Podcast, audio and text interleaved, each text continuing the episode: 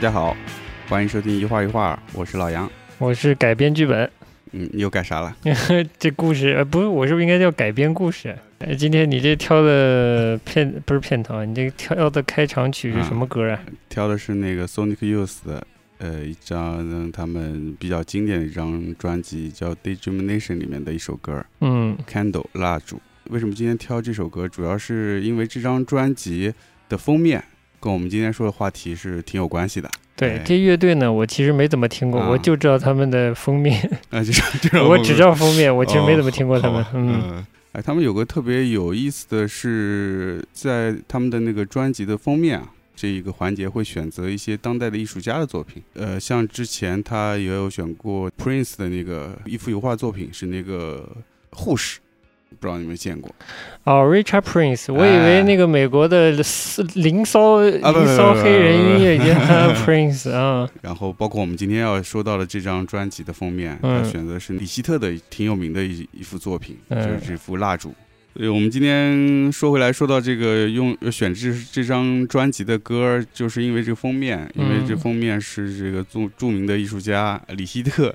的作品，嗯，那么今天我们聊部电影吧。这部电影名字叫《无主之作》，因为是前一阵有那么一两部跟艺术相关的电影出现了，然后我不是现在玩豆瓣，你不玩了吗？嗯，然后就看有有可能有有慢慢恢复中。啊，那你加油哦！我一看到有有零看了，标记了，标记了，我就哎发现有这么个片儿了，嗯。就就就脑子里有印象了，但也没想着去看。嗯，为啥呢？后来，我说实话，那海报不吸引我，这名字也不是特别吸引我。嗯，我觉得在卖关子。我是怎么当时就推荐给我了呢？后来我是看了一点了，你看了以后，我是看了一点了，我发现他妈讲李希特的，我说这个得推荐给你。所以你刚开始主要是不知道他讲李希特的啊？我不知道，我不知道。那是。看海报是有点不太想看，我看那海报，你也不是特别想看吧？对，嗯嗯，名字又卖关子，卖卖观念，我讨厌那种卖关名字卖观念的东西，嗯，所以就没太想看。后来发现是讲里希特，我就跟你讲了。那会儿我看了一点点，哎，是这样啊，那我就先从电影看啊，我我就简单说一下我印象，我看是能看下去，但我觉得这电影呢，对我来说不算一个特别好的电影。吸引我的点啊，一开始吸引我这这两个年轻的男女演员是我喜欢的。汤姆·希林，我是呃蛮早看过他的一部叫《哦哦 boy 哦男孩》，是个不太典型的德国电影，黑白片，蛮注重情绪的。这是部二零一二年的电影，嗯，小伙子在里面看起来就。就蛮动人的，嗯，一个欧洲欧洲青年，但他又不是特别，呃，那片子是讲氛围，比较讲究氛围，比较日常的那种，嗯，是别的导演的是吧？啊，是别的导演，是另一个年轻导演的，好像是处女作，哦，嗯，然后他还演过，我看看是不是，哎，对，他还演过一个剧集《我们的父辈》，是也是德国剧集，是反映二战时期的一帮年轻人，他们。由于身份不同，他们本来玩在一起的，但由于可能有的是是犹太人，有的不是犹太人，嗯，就是身份不同，然后经过二战，他们的命运的不同，就是很这个片子也是很不错，这个在豆瓣上九点六的高分啊，嗯，他也有参演，这片这个这个剧集是很不错的，嗯，然后。这片子更吸引我的呢，是当然是是女一号，就是这个宝拉贝尔，嗯，是演他那个太太的是吧？对对对，演他太太的，对的。这个其实，在里边，他我觉得不算特别出彩，所以我会推荐，如果大家喜欢这个女演员，我会推荐她演的之前演的法国导演欧荣的弗兰呃弗兰兹，嗯。也是战争时期的一个故事，黑白片，反正拍的很细腻，那个是蛮欧洲电影的一个味道。哦。然后我更推荐的是一个德国导演拍的片子，这德国导演克里斯蒂安·佩托尔德，这名字老德国，德国人名字都长。嗯。他他之前这个导演我还蛮喜欢的，他之前有一部是这个，就这个这这个女演员演的一个片子叫《过境》，就是还蛮有趣的。嗯，他也是把一个战争期间的故事放在现代来，嗯，来表现的。大家去看好了，我不多说了，就是很有趣。嗯，不剧透了。嗯，讲的我已经有兴趣了。嗯，然后他他这这导演很有趣，我我他的几部片子我都都喜欢。嗯。都都值得看，我觉得是好看的欧洲电影啊，像《过境》啊，呃，像《不死鸟》啊，嗯，呃，还有一部叫《芭芭拉》也非常好看，但都是跟当时的战，就是跟战争有些关系，战争的前后的人的那个状态有关系。表现出人的一些一些情绪、一些情境和情绪的东西，但又不说的很直白。我觉得很有韵味的电影，很值得看，是德国电影。我想说，为什么回到这个无主之作？我觉得它不是一部特别好的，我甚至不觉得它是德国电影的。嗯，首先它是德国导演导的，但它我对我来说不是德国电影，甚至都不是欧洲电影。嗯，再说难听点，我都觉得它的这个语法不太电影。嗯，他的整个镜头啊，语法就就是。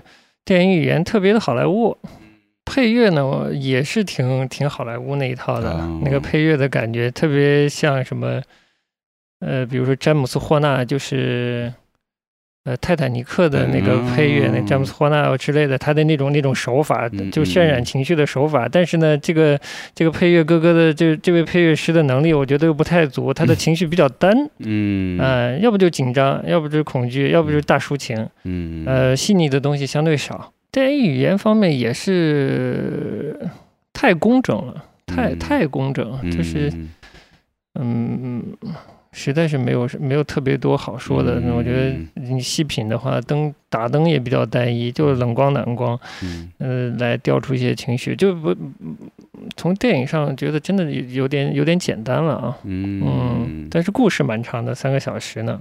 豆瓣的评价里有的。呃，有评价说，其实其实像像电视剧，像美剧，我觉得我也同意。哦，是吗？有人这么说啊？这是个这个这这说这个话的人是个长跑国际电影节的人。嗯，这是一点，就是他电影语言就对我来说不够德国，所以我不太满意。嗯嗯，就不太欧洲电影，这点我不太满意。嗯嗯。然后就是他人物塑造对我来说，除了那个坏坏的家呃那个医生来说，嗯，其他人对我来说，就是我看的真的也不太觉得德国。哎，就是说我也觉得这个这个德国这个医生角角色还可以，还行，对吧？对，里面的。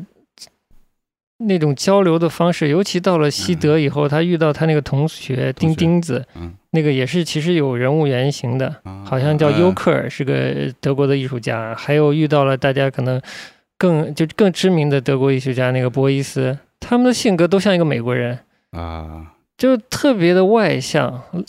那个尤克尔以尤克尔为原型的三个同学唠唠叨叨没完没了，时不时的就不不停的要表现出自己的幽默感，特别像一个美国人。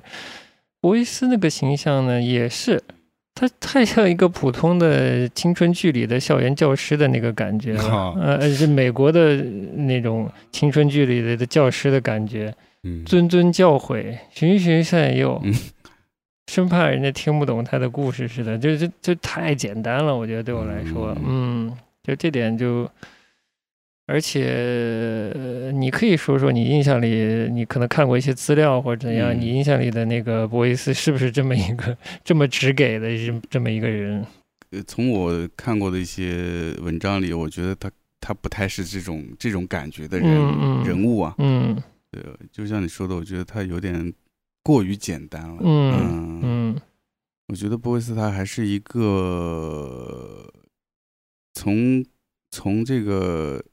一些文字里看，他还是一个，首先他是一个非常有、非常情绪的、情绪化的一个人，嗯，然后他，而且他是相对于表达来说，他还是更多的，呃，更多的是是喜欢思考的一个这么一个人物，嗯，所以。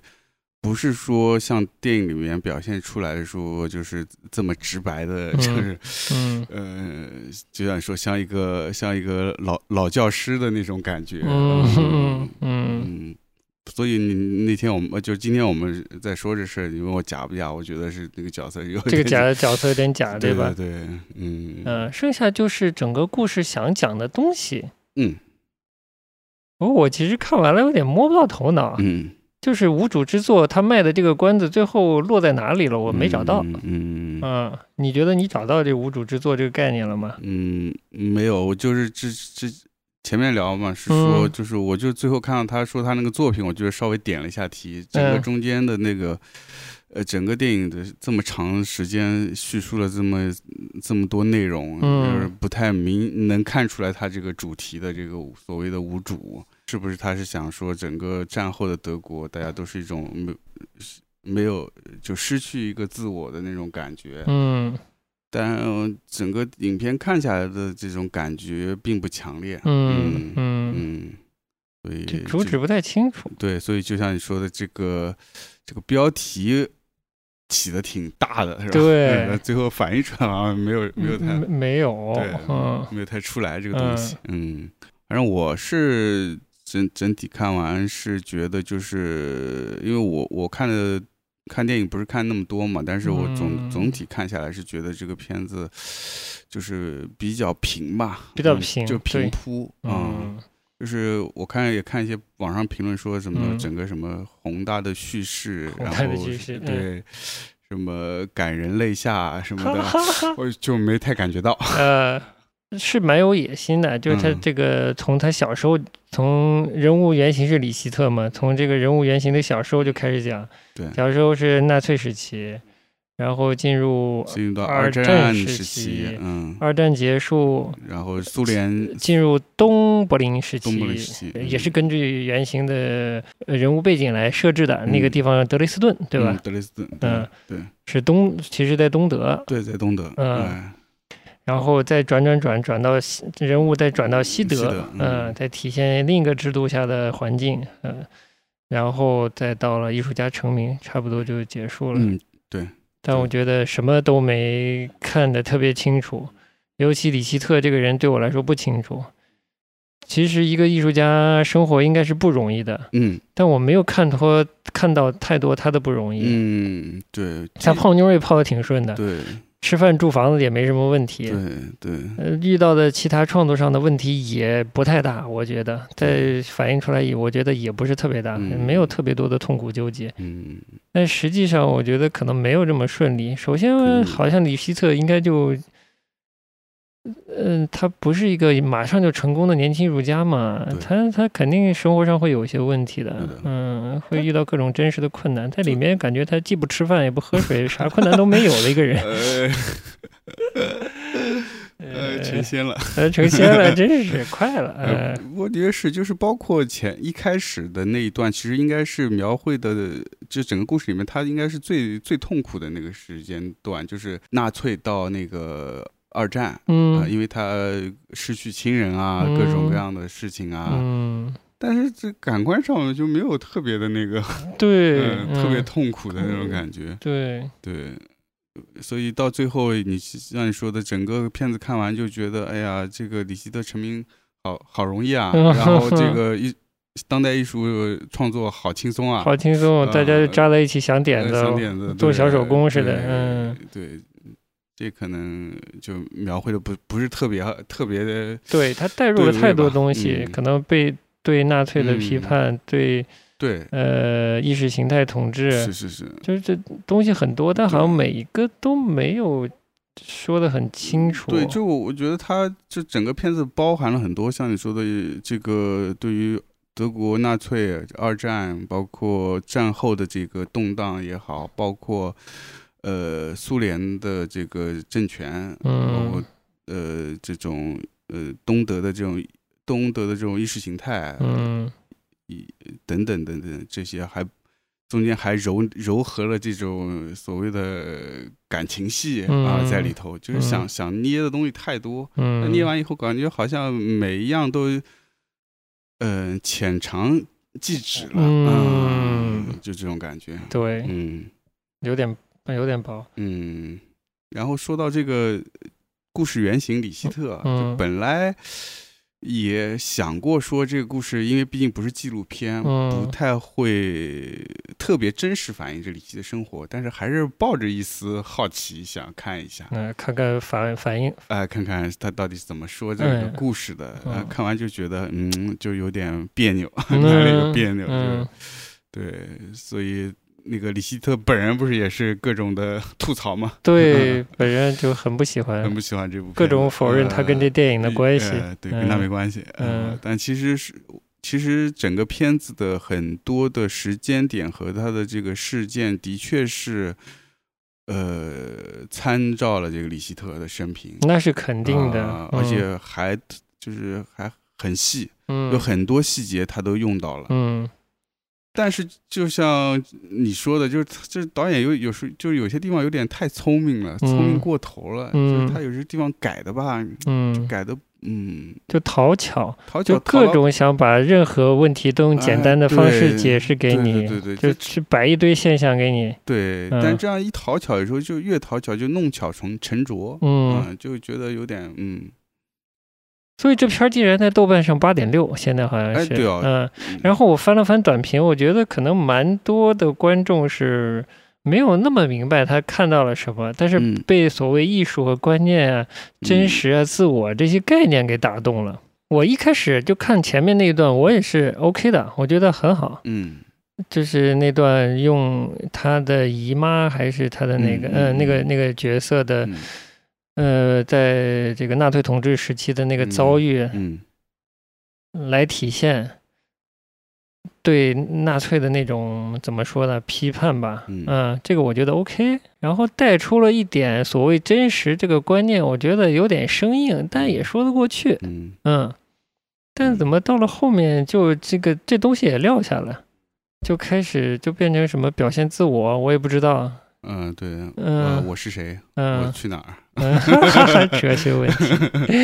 呃，其实怎么说？怎么说？这电影我觉得差不多，就是这评价，我觉得就这样。嗯，因为后来在网上看，基本上导演和李希特也撕逼了啊，是吧？基本属于撕逼了嘛。李希特就说：“你这片子我已经早都跟你说了，我不答应你拍，你不要跟我的名字有任何关系。”然后导演呢又狡辩成狡辩，但这事儿已经很难说得清楚了，因为已经发生了。嗯，导演又说，我其实跟跟李希特已经，我剧本也跟他朗读了，他就提出了两个修改意见，我尊重他都改了，然后就拍出来的就是这个结果。嗯。但我只能说，我不是那么相信导演说的了，嗯，因为我觉得 李希特如果是一个正常人的话，他不应该能接受把博伊斯表成表现成那样吧，或者他的同辈艺术家表现成那样吧。但可能剧本比较简单，没有没有那么清晰的把整个电影的风貌展现出来，那谁知道呢？但如果李希特已经说了自己在第二次见到导演的时候就明确说了不要用我的生平，不要直接用我的故事来来拍这个电影，嗯，我只能说我倾向于相信他在这这场撕逼里啊，嗯。嗯嗯，的确，嗯，而且包括他家人的一些呃这个生平的事事件吧，其实都是有。改的蛮严重的哦，这我其实不知道，因为我不了解李希特。你应该是李希特粉吧？嗯，算也不算粉吧，但是还就作品本身就对他人的这个生平其实也没有太了解，但是对于作品还是比较喜欢啊。行，一会儿可以说说。呃，但是就是说，就比方说有一段不是他父亲是这个自杀那段吗？啊，包括他小这个姨妈什么这这些，就其实都都跟事实有一些误差哦，是吧？都误差蛮大的啊，都误差蛮大的。那李希特高兴才鬼了，对，高兴才鬼呢。那你记得真实的是这两个人的情况大概是怎样？他父亲其实是参军的，他父亲是参军的，对，是参军之后才回来。所以这个故事前面那段发生的时候，他父亲应该是不在家的。但是这个大的这个呃。概念是差不多，就是他父亲其实是也是不情愿去才这个从军的啊，因为这个纳粹招招人嘛，征兵嘛，对吧？然后去了，但是回来的确就是说，因为他参加过这个纳粹，所以就是呃，回来以后工作啊什么，就是的确是受到很多限制嘛。你说主主旨啊，或者这些东西都都没错，你比如说批判纳粹德国啊，这个批判这个。高压统治啊、教条啊，或者说意识形态呃意识形态高压，然后控制呃艺术家创作啊之类的，这都能理解，都对，是吧？这太简单了。我刚刚才看了一个呃。看了一个这个欧洲的影评网站吧，就电影网站、影评网站。我其实不太看，平常不太看海外的这个评价的。我就为了这片子这么高评价，我就稍微看一眼嘛。找到了这么个网站，一个意大利影评人写的。他说这个片子简单说明，说明是形容词啊。他说的说明的，简单的说明的，以及说教的这部影片是。嗯。他觉得面向的观众群可能比较年轻。嗯。可能是给年轻人看，还比较容易能看回去那段时。对，而且他可能相对来说价值观什么都是对的，嗯，都是对的，嗯。但我觉得对感对艺术感兴趣的人来看的话，会不会有些误解对当代艺术？啊？别的我觉得问题不大。然后，反正就对你来说，就这部片太过于简单了。从反思历史的角度来说。我觉得有更多好的电影可以看。哎，对，这个其实我本来想问你的，就类似这种反思这个德国的这种二战也好，就反思历史史的这种题材的电影。其实我刚才说的那个我比较喜欢的德国导演，他拍的都跟这个有关，那巴布拉呀，或者不死鸟啊。呃，过境啊，就这些作品其实都有关系。或者喜欢看剧的，看我我们的父辈那个九点六分，这个我觉得是 OK 的。嗯，就那个剧是吧？那个剧德剧，嗯，德剧对，不是美剧，不是英剧，是德剧。德州电锯杀人狂接上了。对，这这些都有。嗯，对。话说他那个这部戏是当时好像是想参加柏林电电影节，后来。组委会不要他这电影，不要他是吧？啊，就说他这个反思历史的这个方式不是一个德国人能接受的方式。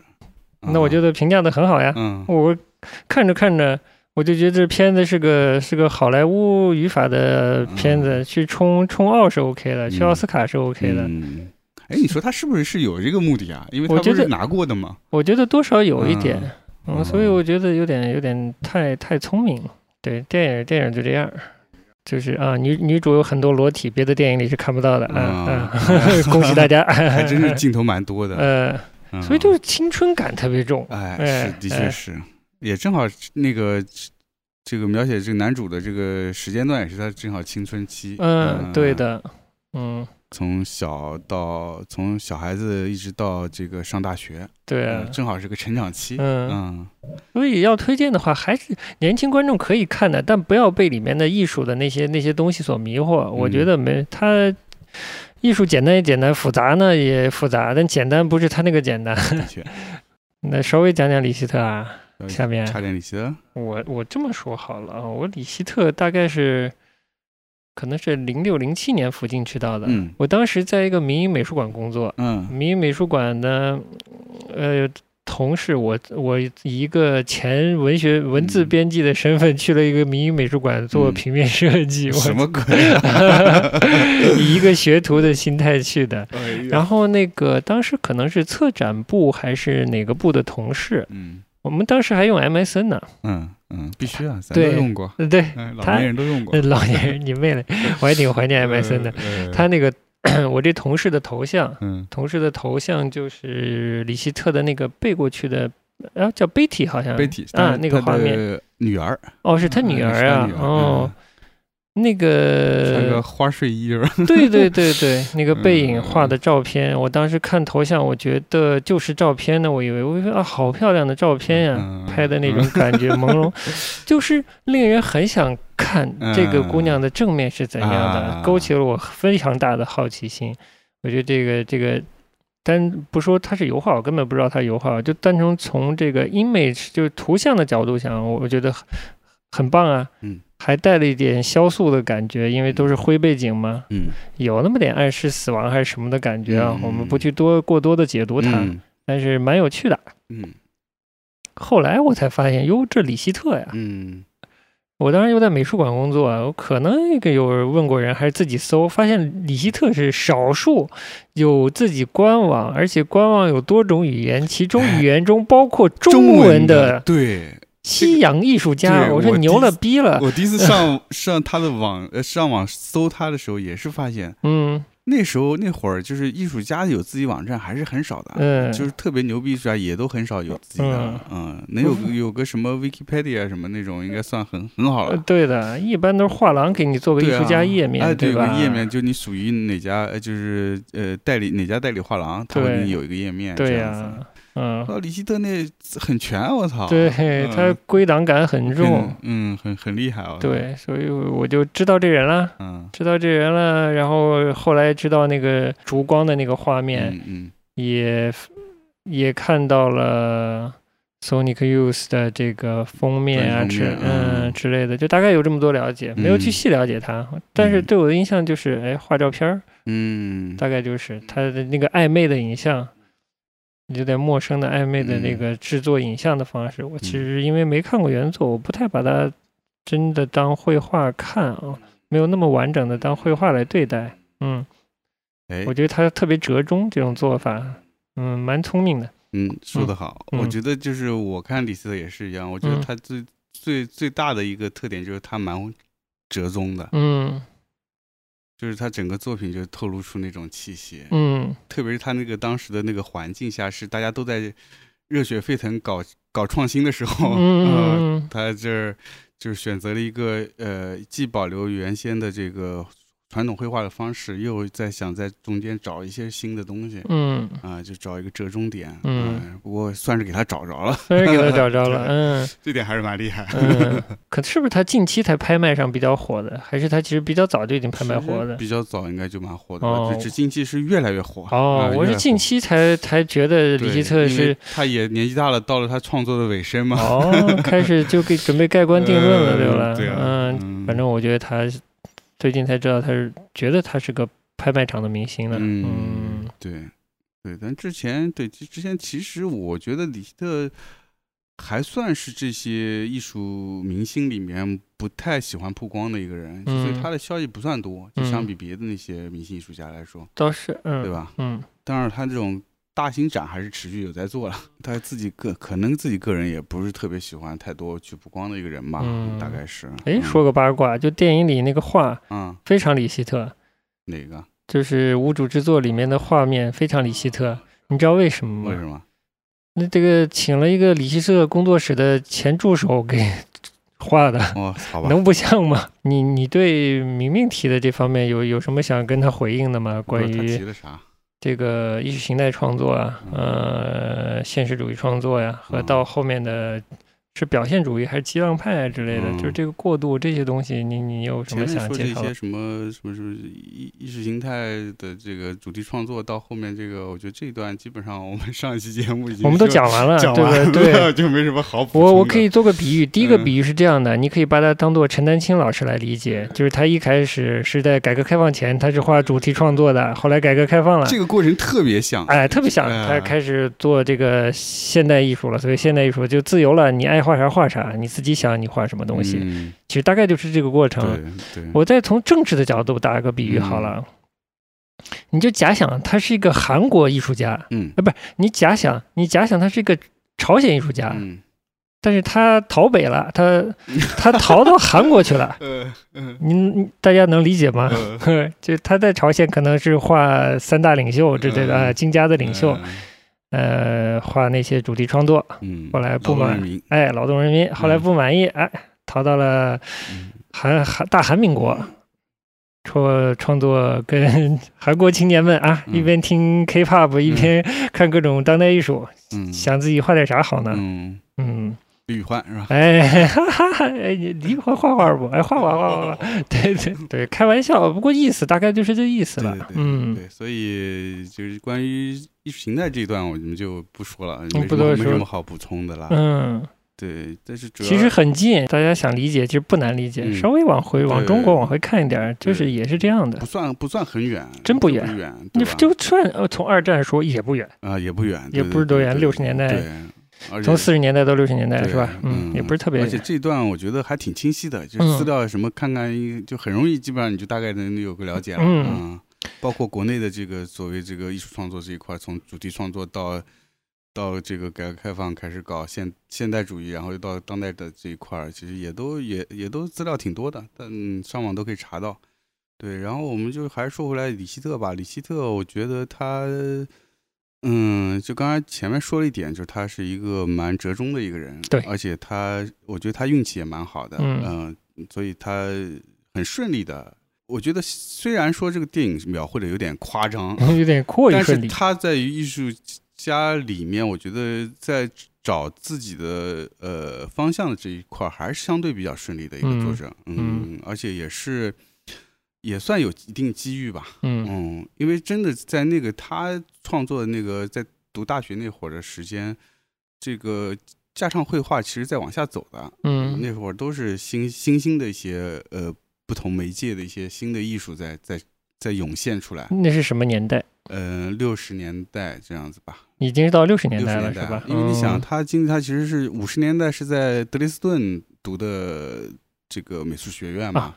我懂，但是其实是因为完全是环境关系。其实西德已经开始玩起来了，对不对？对，西德已经玩起来，但是他那会儿他在东德，他没得没这个机会，看不到。因为就像那个电影里有描绘，就是一开场不是在德累斯顿有个什么展吗？现代艺术展吗？那展的都是九十啊，不是二十世纪初的一些。基本都是德国的当时的表现主义的一些挺有名的艺术家的作品啊，全是一些当负面例子来展。他是当负面，他当时德国纳粹政府把所有所有的现代艺术都当垃圾是吧？都叫做颓废艺术，看了以后会让这个民族堕落的一个，会影响基因，影响基因，不能看。哎，所以他前面说画的这些画这些画人，要么就是眼睛坏了，要不就要不就是呃有有有预预谋的嗯，对。所以他当时在那个叫德累斯顿的美术学院，其实是很接触不到这些东西的。嗯，甚至是到了后期，他那个叫什么呃，二战之后变成了就是东东德了，变东德政权之后，嗯，刚刚从纳粹转到东德政权的那那会儿，是有一个间隙，嗯，因为换政权了，所以有一段对文化的一个哦开放期嘛，对，所以。当时那段时间，他也疯狂看了很多书，呃，包包不仅仅是艺术方面，也看了很多文学的。看那个介绍，感觉他妈妈应该算是知识分子家庭，他妈妈家家是书商，然后自己弹钢琴的，难怪。对，所以电电影里面那个姨妈弹钢琴，其实是她妈妈是爱弹钢琴，哎，全给揉一起，全是各种错位，然后揉一起，来。对，所以他就是那个短短小的空隙期，他吸收了点东西，结果很快。苏联政权进来，把他把它又封锁封锁了。嗯，就是你那什么现代艺术都是属于这种资产阶级产物，对吧？不能要啊，就所有都禁。嗯，哎，除了毕加索不禁。为啥呢？毕加索是共产主义的支持者。哦，对对对对对，嗯，特别有意思，侥幸。呃，所以他也就能看看毕加索了。哦，是这个样子，蛮有趣的啊，包括他。那个政呃院校呃学校里让他画一些那个这个叫做主题的这个壁画，嗯，他也是真实有发生的，嗯，他也去的确画，而且他不光是给学校，他还给当时的德国。德国的东德的政府画过一些公共机构的一些大型的壁画创作，也是那种劳动人民啊，就主题创作嘛，主题创作嘛。陈丹青老师画的的那个泪水洒满丰收田之类的，之类的，对对对对，他他当时画了一幅还挺有名的，叫《生命之喜悦》，是在哪个什么东德的大概也是国会之类的那种大楼里面画的。所以其实他那段时间在在东德啊，在美术圈啊，已经开始有一些名气了。OK，哎呀，真的跟陈老师有点像。对啊，而且他已经能靠这个挣钱了啊？是吗？他这些壁画委托的创作都是给钱的哦，都党给钱的呢。他的那个当时在德累斯顿的那个教授也是，的确是蛮关照他的。他是那个电影中不是有一幕是他去了西德以后给教授写信嘛？嗯，这也是真实发生的。OK，就他去了西德之后是的确是给教授写了信感谢他，因为他所有在东德的时候的这些。艺术上的事业上的一些成果都是靠靠这个教授给他很多提拔，嗯，你想嘛，这个社会主义国家嘛，这个关系还是很重要的嘛。在他这个嗯主题创作越来越有成就的时候，他反而会反思自己，他他到底想画什么了。嗯，再加上他中途又去过西德几回，嗯，看了一些西德，我靠，人家搞成这样，我操，我这我我搞那啥呀？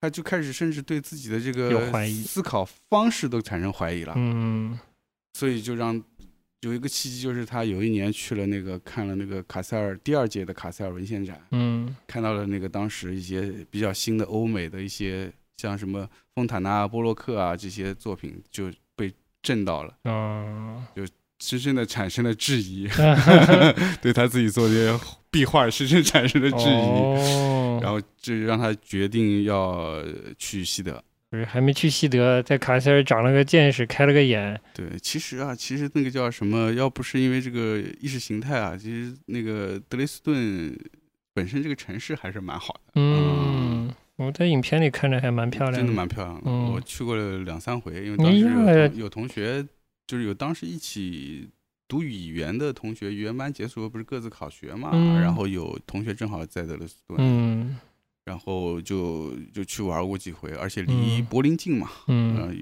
就中途就是会去去柏林之前先到德累斯顿绕一下，德累斯顿真的城市还是就蛮美的，就它那建筑。呃，很多是巴洛克时期的建筑，非常漂亮，嗯，然后整个环境也很好，算是古典美的，算是东德，我觉得算是东德最美的城市了。因为德国有两条很主要的河流嘛，母亲河嘛，一个是大家熟悉的莱茵河，还有一条那条叫易北河，哦，一个在南，一个在北。对，易北河其实那个德累斯顿就在易北河畔，所以它的风景也很好。嗯。再加上它有一些建筑，因为二战时候被盟军轰炸过嘛，就是不是电影里有一幕那个火光四起，对，被轰炸过，所以有很多建筑就是就是不能算废墟，但是有些建筑就是有有残缺，有残缺没有没有修复吗？没有做修复，有一些没有修复啊，有些没修复，然后有一些修复了，然后墙上有一些那种烟熏黑的那个就保留下来，保留下来。然后你现场看那个建筑，一个那么老的一个建筑。加上这个战争的一些色彩给呃渲染在上面，就觉得还是看那建筑，我觉得那建筑本身就是挺挺好的艺术品，就它是能给你一些感触的，嗯，对，嗯，所以德斯还是不错的。那我要投，我又有一个点投诉这个电影，这个电影的调色，整个调色它不太真实，哎，它那个调色故意调的莫名其妙的浪漫的，有一点，嗯。他是他是为了配合李希特的作品嘛？有点，我觉得有点朦胧的。对他故意，我觉得不必要呀。嗯，你觉得呢？我是觉得这个这种调色不太必要。嗯，打扰人。嗯，把他那个。真实感又削弱了一些，而且我觉得整体色调有点暖了。对，我其实觉得德国的整个感觉是比较冷的。我就想说的这个，其实欧洲的城市有它自己的颜色，其实很好看的。你干嘛调的那么做作呢？行吧，就就这样吧，多一个投诉点。嗯 然后他就是因为对自己的这个创作啊，包括自己的这个思考方式啊，就开始有深深怀疑，他就决定就就去那个西德了。嗯，然后去西德去了也去了呀，也成功了嘛。反正电影里不表现出来，这个应该没错。这个没错，这没错啊。当然，具体的那个怎么走的细节，那就不去深究它了。我觉得也没什么好研究的。对对对对，那个时候反正就是东东西德就是来去。我我我也不是特别了解，但是感觉好像也没有那么难，在他那个表现好像没有那么对，包括因为我我了解他李希特之前就是叛所谓叛逃到 西德吧，嗯，呃，之前他其实也去过几回西德嘛，包括也有一些呃，可能是一些交流啊什么的，所以。可能没有那么的，没有那么的难，我觉得，嗯，就生活有很多细节都没展现出来，所以不知道他这事儿难不难。是，所以他也算描述了一下那个阶段，就是整个流程显得嗯。波澜不惊，对，也没有显没有表现出两个体制下的那种到底具体的规范差异在哪里。嗯，对，包括他们从那个东柏林到西柏林下了车，那个一。就是想要营造那种紧张感，但是我看着一点没完全完全没有代入感，对，觉得一点都不紧张，就感觉好像是朋友，就朋友载载车载开车载着他们去那个地铁站嘛，嗯，就感觉就是一个很普通的告别，没有什么。然后两个人上了去以后，就就就就下了车就到西德了。试图展现出这个历史性的跨越、历史性的告别，但又没有那么没那个历史感没出来。没出来，对，嗯。对，然后反正他们俩到了那个西德之后，就嗯，我觉得对于李希特整个的创作肯定是个巨大的转变。那肯定啊，他等于是完全抛弃了原先的这个主题创作的东西了。嗯，对，然后开始他求之不得嘛。对啊，嗯，所以他从等于重新开始嘛。嗯，所以他那时候本来是在在那个东德已经念完大学了。嗯，他等于到了西德又得重新再上。嗯。所以可想而知，他其实跟他的同龄或或者说他的同学来说，他可能其实算已经算比较晚起步了。嗯嗯，然后他当时里面电影里有个细节是，他去了一个可能是朋友的画家的家里，然后那个画家建议他说是在杜塞尔多夫。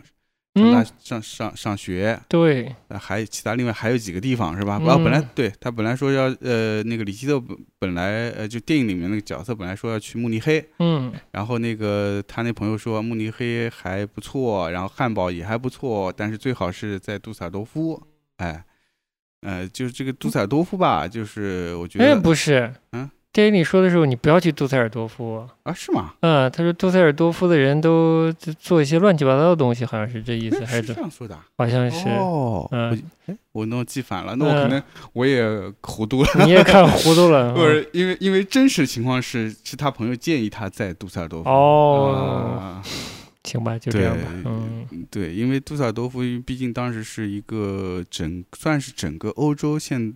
当代现当代艺术最最重要的一个场景吧，嗯。嗯，你像那个，就像电影提到这个波伊斯啊，包括一些其他的一些艺术家，都是集中在那一片，嗯，就是以杜塞尔多夫和科隆为核心，那边是一个像个艺艺术区一样的，OK，所以当时杜塞尔多夫艺术学院的。在业内的地位还是蛮高的，嗯。嗯，因为非常活跃，不只是因为波维斯那段时间在，就其实杜塞尔多夫艺术学院它已经是有一个比较延续的一个呃，持续有一些特别好的艺术家，然后留下来当老师。的教授学生，然后这些学生中间有一些成为比较成功的艺术家，也回到学校再进行教学。嗯，所以他有一个很好的一个体系。嗯，一直到现在，其实我觉得杜塞尔多夫艺术学院的整整个的这个，嗯嗯，当然最近我不知道，但是我至少我在那时候觉得杜塞杜塞尔多夫艺术学院在德国来说也是一个比较活跃的一个艺艺术的一个现场吧。嗯。嗯。能理解，对，就包括你看，我们能够想到的，像像波伊斯，就是在那儿上学以后留回来教书，然后他的学生，嗯，比如像那个新表现主义的那几位大师们，什么伊门多夫啊，什么都是他的学生，然后都成为成功的艺术家之后，也都回来当老师，嗯，甚至是我们现在今天说的这个李希特，也是在那儿学完之后，呃，后来又回去。当老师，OK，对，对，所以整个那个杜尔杜塞尔多夫艺术学院，其实对于整个德国战后的艺术的复兴是有非常重要作用的一个一个一个学校。我们唱首歌吧，刚刚好是因为我们正好说到这个杜塞尔多夫，我们唱一首歌。这个歌，呃，这支乐队是来自德国的一支乐队，叫 La Dusseldorf，嗯，就是以杜塞尔多夫。为名字起名的一个乐队，哦哎，这支乐队的来历是是这个德国非常知名的一个酸菜摇滚乐乐队，叫诺。嗯，他们的解散之后的这个主主唱呃主创人员叫克劳斯丁格尔，嗯，单独又组了这样一个团，哎，这个团特别。呃，其实是有点脱离之前那个德国酸菜摇滚那那味儿了，呃，是相对轻飘一些的那种感觉。我们等会我们可以来听听看，而且，呃，当时欧洲的一些音乐人都还蛮喜欢这支乐团，比如像 Brian Eno 和 David Bowie 都对这支乐团还非常感兴趣。哟，那听听听听，来，我们听一下，奏一首这首 Dusseldorf。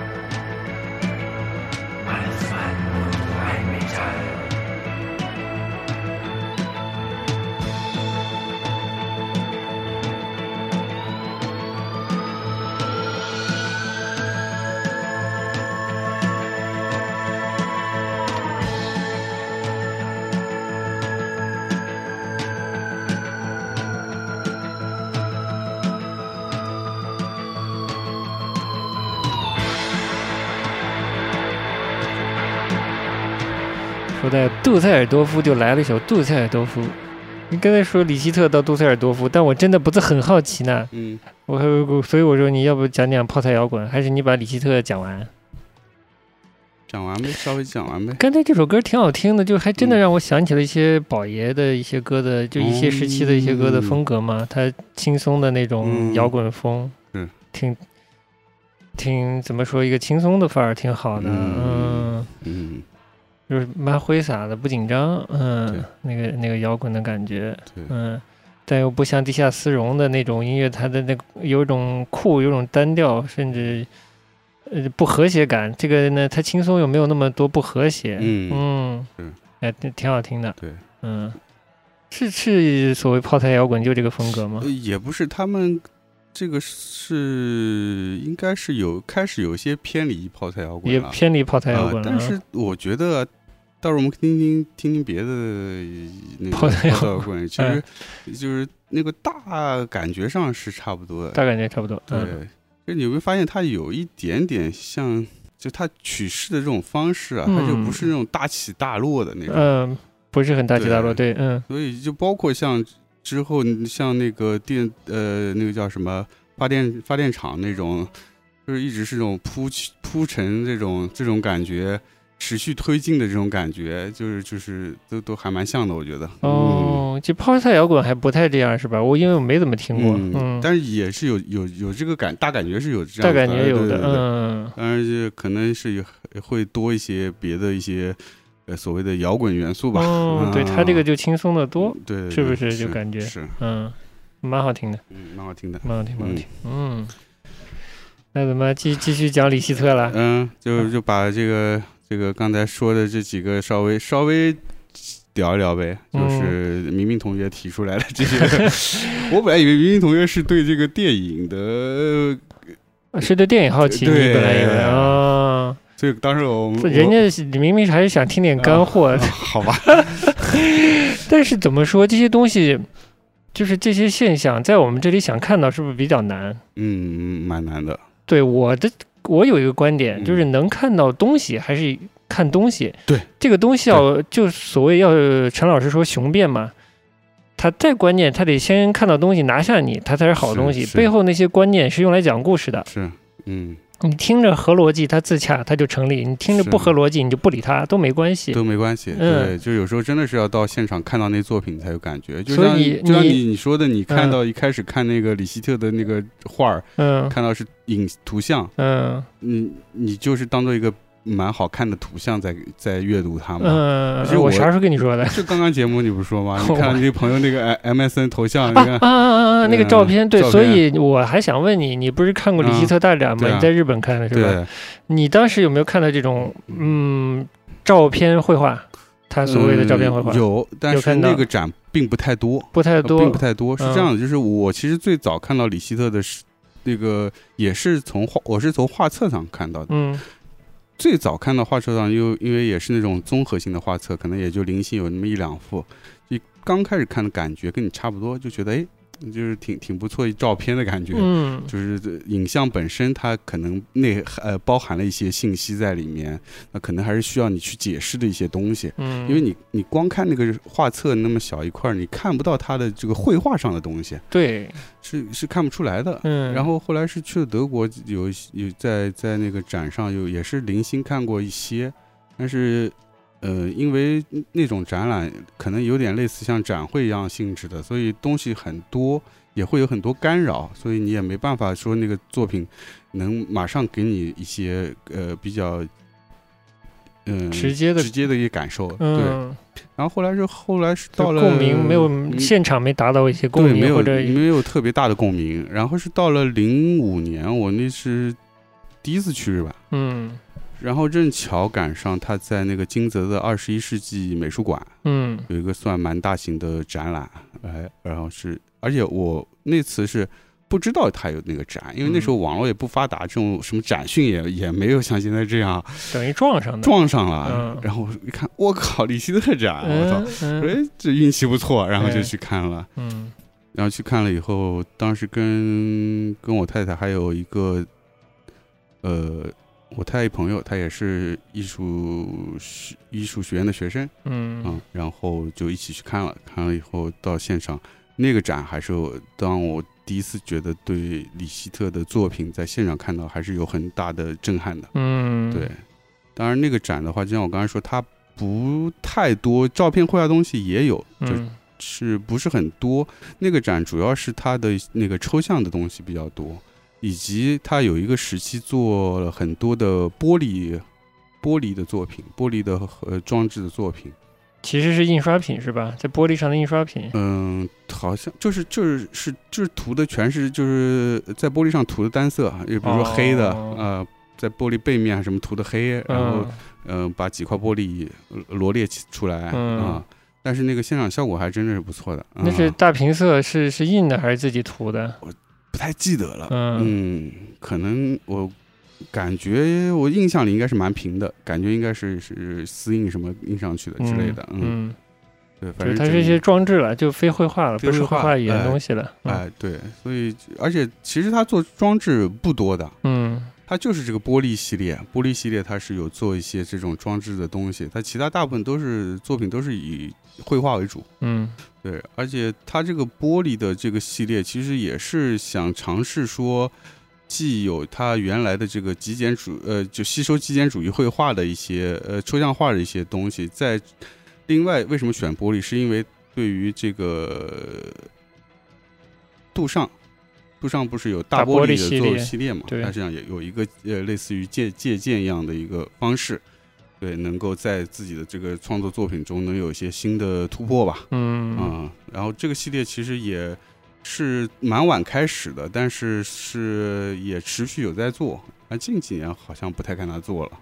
对，嗯，所以他的其实创作大部分啊，在七十年代啊就已经是。都成型了啊！就是你看看他作品风格很多，就是有，其实主要就是具象和抽象嘛。具象就是画照片，呃，有我们可以简单 归纳，就是黑白的照片和彩色的照片。是呢，呃，就是这种模糊的嗯照照片的这个写实的作品嘛。然后另外就是抽象的，抽象就多一些，嗯，各种各种各样的。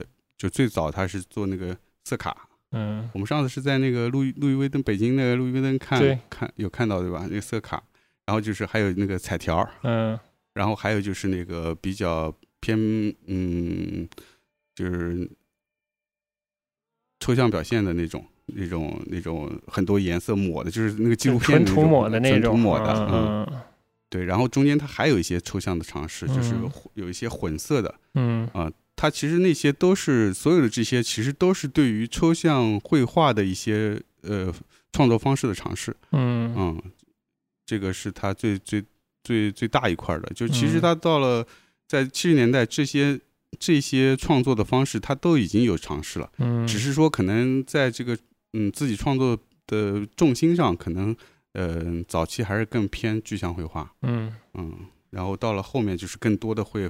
会放在抽象上。他到了那个嗯西德以后，他的自己的创作，就是因为虽然看到了很多很当时很新的一些东西，但是他还是丢不掉他的。一是他觉得自己。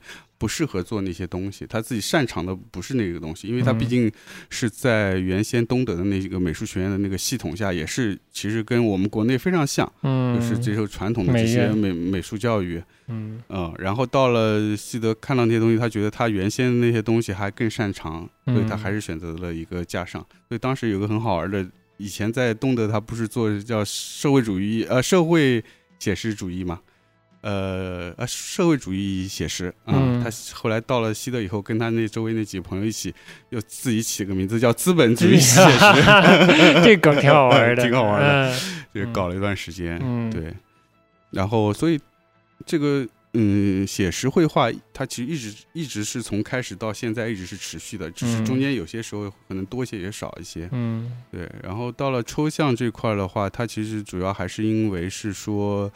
嗯，具象的绘画可能在某些方面还是对他的创作会有一些局限性。嗯，那么他希望就是在保保持原先的嗯具象绘画的同时，也能尝试做一些抽象东西。嗯，最早他尝试的是那个色卡，而那个色卡怎么开始这个创作的呢？其实，呃，主要是受到了呃他自己身边朋友的影响。嗯，他当时有几个同学玩的比较好的一个那个呃那个有一个艺术家叫帕拉莫，帕拉莫他是作品就是那个几何形状的一个抽象画。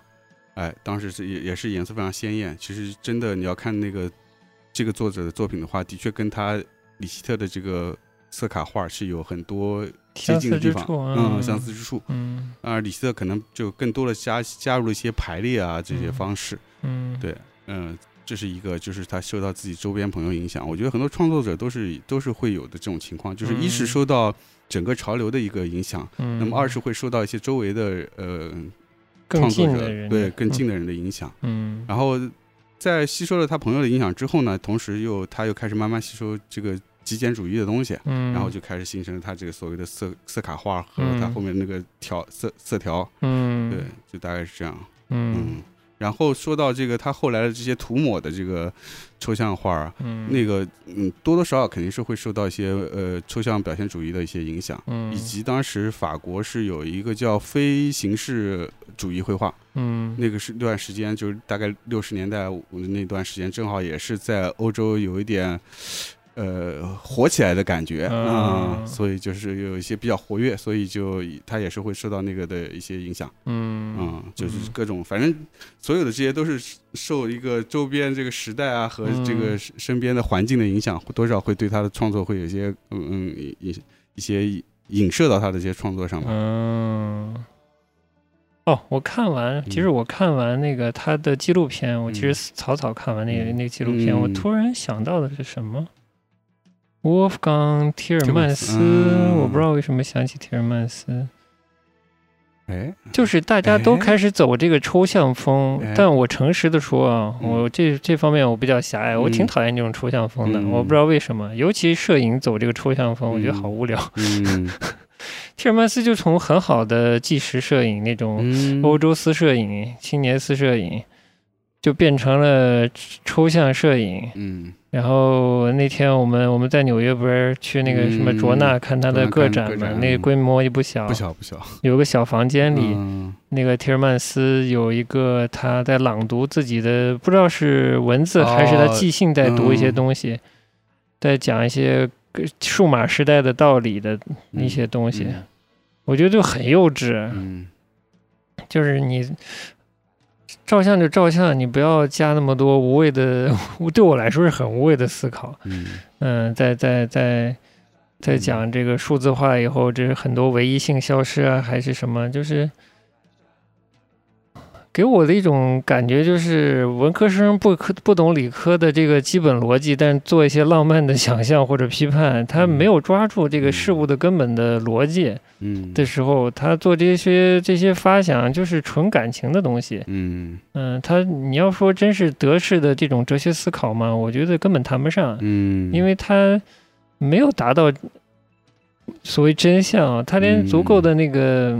足够的事实都没有采集够的时候，他已经开始根据一些自己的感受或者现象在做一些发散，就就没没什么意思。然后从从照片上，就怎么说那种抽象的照片，就他不表就不太表意了。之后我不知道，我觉得就我个人对他就无法无法。赞赏吧，嗯嗯，当然，或者说大一点，是不是？咱们从美术史的角度或者艺术史角度说，这个摄影走到尽头了，嗯，就开始往美术靠了，嗯，那个不好说啊。但是就是，就他俩，我是他，他俩给我一个一个一个。感觉汇汇在一起了，这俩德国人，嗯，的确是啊，就是都有具象的作品，也有抽象的东西，对呀，嗯，又都是拍场上的明星，其实都是明星艺术家，是，嗯，对，所以陈陈陈丹英老师说挺好的，就是他跟王一说，就是。有些作品你觉得没法看、没法沟通，你就忘了它，不用想了。对对对对，嗯，没必要。嗯，所以我现在就我还挺想真的看看李希特的照片画的，这个我是就是原作，好奇心还是挺强的。嗯，找机会去看一把。不知道，我印象也有点模糊了，因为你想零五年看的，而且看的也不多，嗯，也十来年了，对，十来年了，就是，但是当时看觉得还是就是他那东西，虽然你远看是远看是那个。照片那感觉，但你近看它还是有绘画东西在。那肯定啊，那是真画出来的呗。再稍微随便说说，就是李希特除了他这个照片绘画，他的唯一性他找到了，就是市场上没有其他人这么玩了，大家都躲了。他这个唯一性有了，那他这个方格子画啊，就是色卡这种排列色块，还有他的那个涂抹，这两方面有有所谓唯一性吗？抽。抽表是，其实这东西没什么唯一性，对吧？没什么唯一性，但是怎么说呢？所以我就说这个人很折中，很聪明，就是找那么一个点，就是那么一个小点，跟人家有一点不一样，他就他东西，而且他东西就跳出来了，这这是他蛮蛮厉害的地方。但总的来说，他那个做出来的那个成品啊，嗯。那个感觉，因为那个我也看过现场，的确是还蛮有趣的。就是他因为通过这样比较特别的方式进行绘画以后，它颜料的产生的混合和一些肌理啊，就是蛮特别的。嗯嗯，就可能是你人为用笔画就可能就达不到的，画不出来。无论是泼洒还是直直接用画笔抹啊，可能抹出来就不是那个感觉。嗯，对。你这么一说，就中了那个陈丹青之前说的话。就是这个现代绘画是给画画的人看的啊，是有一点。你这个你这个欣赏方式就中了他的说法了。嗯，因为不画画，你不知道什么是笔刷画的出来的，什么是刮子刮出来的，对吧？你说赫斯特不也玩颜色吗？它是圆点点，嗯，就各找各的巧，有点。对，嗯，这一点上真的有点。王安玉老师，他他就容易。把把人搞懵了，嗯，就是这是真的有点斗巧了，在这个领域上来说，嗯，可能丰富一些的作家都在斗巧的时候他就占便宜，嗯，因为你有其他的作品来给你的这个人性的部分来背书嘛，嗯，对吧？对，你要值一个纯画点点的，你 不容易。哎，所以你看赫斯特也是啊，他也有具象的东西，有的嘛，嗯，他也做一些就。雕塑啊，关于人啊，就是那些很刺激的东西。加上绘画，它有一些具象的东西。你要像丁一老师画一辈子叉叉，你估计就慢一点了。也是也是。嗯，那我们就结结结尾结在哪儿呢？结尾就结在这个电影。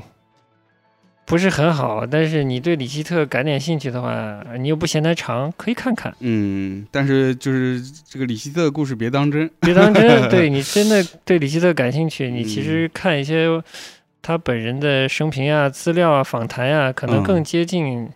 呃，一个真实的李希特的这个生活，这个推荐大家看他的官网，哎，官网非常详细，非常详细，呃，各种史料，还有还有影像，嗯，包括他零几年在北京的那个中国美术馆也有他的一个呃回顾展，啊，那个也有视频。也有视频，在他的网站上也有视频。对，在李希的官网，所以里面资料挺多的。嗯，就是那个网官网已经可以对这位艺术家有一个比较大致的一个了解了。对，还挺好的。但真正要对他的作品做判断呢，咱们还是看缘分，看到原作再说吧。必须啊！哎，我这个是没看过的，所以我都是瞎说的。嗯，但是嗯，我但你好歹我们算是看过那个色卡画的色卡 算算看了看，因为我当时不太确定那个色卡是复制品还是原作，其实我我我有点不太清楚。对，但是最好还是能看一下他的那个照片绘画。对对对，就是他赖以成名的这个 系列。这几年，反正每年都还是会有一些，在全世界各地会有一些陆陆续续做一些回顾。嗯，不知道什么时候又轮回国内来。哎，因为上次在北京，是不是下次就会到上海？啊，各 各大名馆，你们就啊，是不是也考虑一下？是是，应该会成为一种网红展的。嗯，挺好的。嗯，好，那我们就到这儿。最后给来首歌，来首歌。嗯，我们前面放了一些比较老的歌，我们放一首稍微相对新一点的歌。嗯嗯。是跟李老师有关系吗？不太有关系，呃，跟德国有关系，是吧？是怎样的？德国的一支英地乐队叫 We Are in the Heaven，就是我们是英雄，这支乐团的一首歌叫 Dankma，就是纪念碑。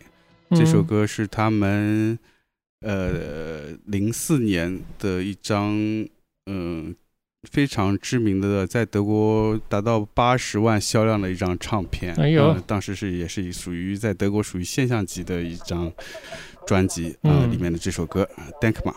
行，那我们就来听一下这首歌。好嘞，好，今天就到这里了。哎，拜拜，我们下回见。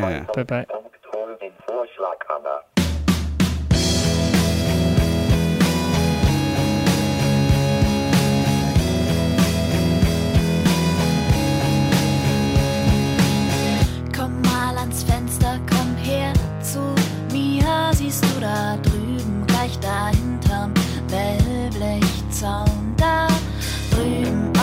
lots